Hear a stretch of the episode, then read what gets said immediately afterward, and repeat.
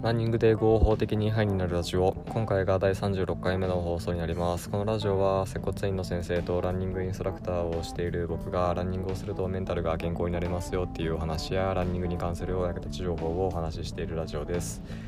僕がやっているランニング教室の案内はプロフィールページにリンクが貼ってあるのでそちらをご覧ください。よろしくお願いします。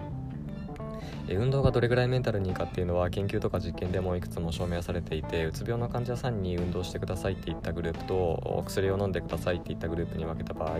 どっちか症状が改善されるかを比べた実験があるんですけどこの実験の結果は運動も薬もどっちも同じぐらい症状が改善されたというふうになっています。運動するっていうのはそれぐらいメンタルにいい影響があるので運動を生活に取り入れてメンタル健康に保って毎日楽しく過ごしていきましょう。えー、今回はですね、えー、ランニングをすると活性酸素が増えて、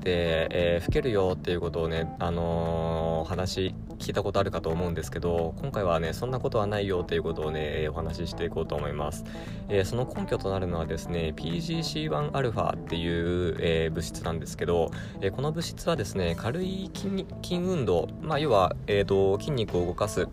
まあ、運動すれば、まあ、全部そうなんですけど、えー、そういう軽めの運動をすると、えー、PGC1α っていうのが出てきます。でこの PGC1α っていうのが、えー、活性酸素を抑えてくれたり、えーまあ、慢性炎症をね、え、防いでくれたりっていう働きがある物質なんです。なので軽めの運動なので、えーと、ランニングとかジョギングっていうのはあの本当にいい運動になるということでございます。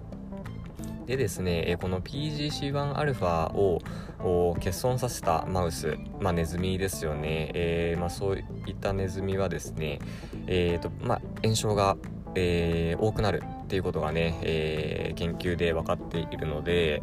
まあ、あの炎症を抑えるっていうのはねやっぱり老化に関係してくるわけですよ。うん、あの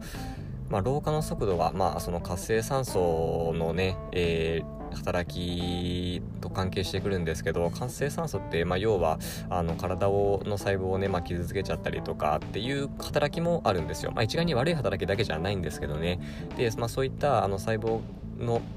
えー、傷だとかで、まあ、老化になるっていうのが、まあ、ざっくり簡単なところ簡単なお話なんですけど、はい。で、えー、そう、その、最初の方に話戻りますけど、PGC1α っていうのがないマウスネズミは